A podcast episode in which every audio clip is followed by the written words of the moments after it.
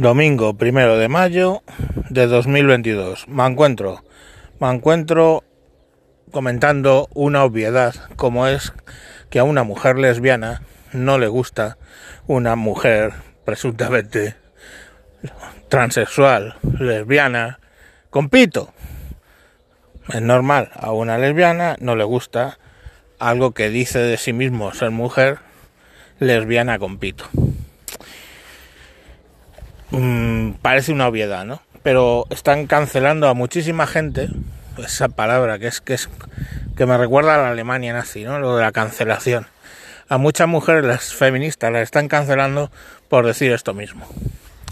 En concreto vamos a hablar de lo que ha comentado en un hilo de Twitch Lucía Echevarría, una mujer que, bueno, pues eh, yo he tenido opiniones enfrentadas al respecto de ella pero últimamente se la ve bastante centrada y bastante efectiva sobre según qué temas está hablando. Os cuento.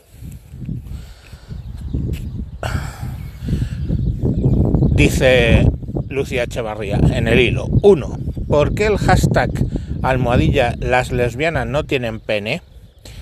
Porque en el hashtag Día de la Visibilidad Lésbica, Irene Montero incluyó en el acto al menos dos personas con pene sin ningún tipo de hormonación que se autoidentificaban como lesbianas. Sigo. 2. Desde las teorías Walk, una persona es hombre o mujer si decide que lo es. A las lesbianas si es que les crea un problema enorme porque se les presiona continuamente a que tengan relaciones con personas con pene. Eso se llama el techo de algodón. Sigo. 3. Cuando se niegan les llaman coniofílicas, racistas sexuales o fetiches genitales. Cuando no quieren hacerlo de ninguna manera, entonces les dicen que son trans, que en realidad son hombres y que deben someterse a tratamientos experimentales e irreversibles. 4. Toda esta locura se hace mayor a mayor gloria de la industria farmacéutica, porque si una mujer inicia un tratamiento de bloqueo de la pubertad de hormonación, será farmacodependiente el resto de su vida. Necesitará 300 euros al mes para pagar hormonas durante el resto de su vida.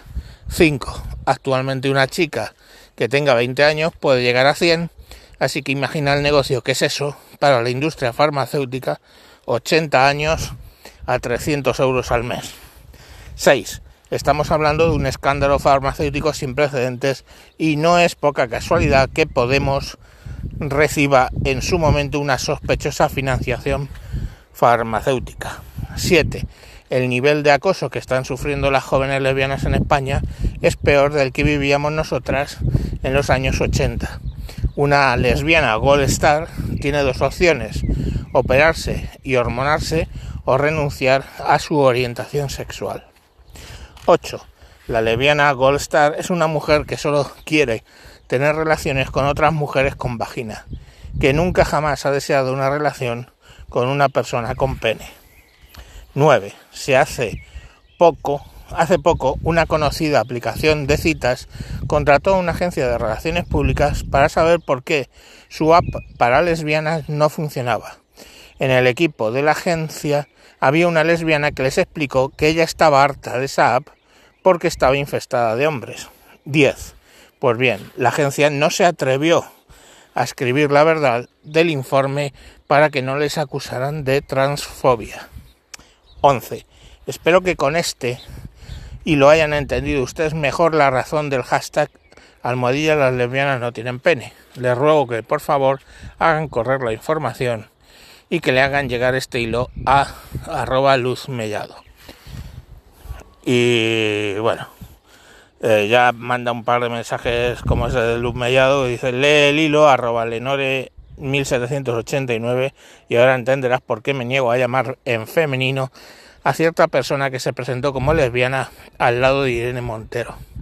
He contado todo esto porque sé que fuera del mundo lébico la gente no entiende ni conoce lo que está sucediendo. Y la verdad es que pues puedo entenderla perfectamente. Eh, yo asumo de toda vida que una lesbiana pues mm, por mucho que le han contestado que sí que tiene un rol la penetración en el lesbianismo, lo que tú quieras, cariño. Pero a las lesbianas que yo conocía, pues no les gusta los penes, cosa normal, porque bueno, salvo que ahora eh, te cancelen por decirlo, los hombres tienen pito y las mujeres tienen vagina. Y no te digo que no haya, no lo niego, gente con, eh,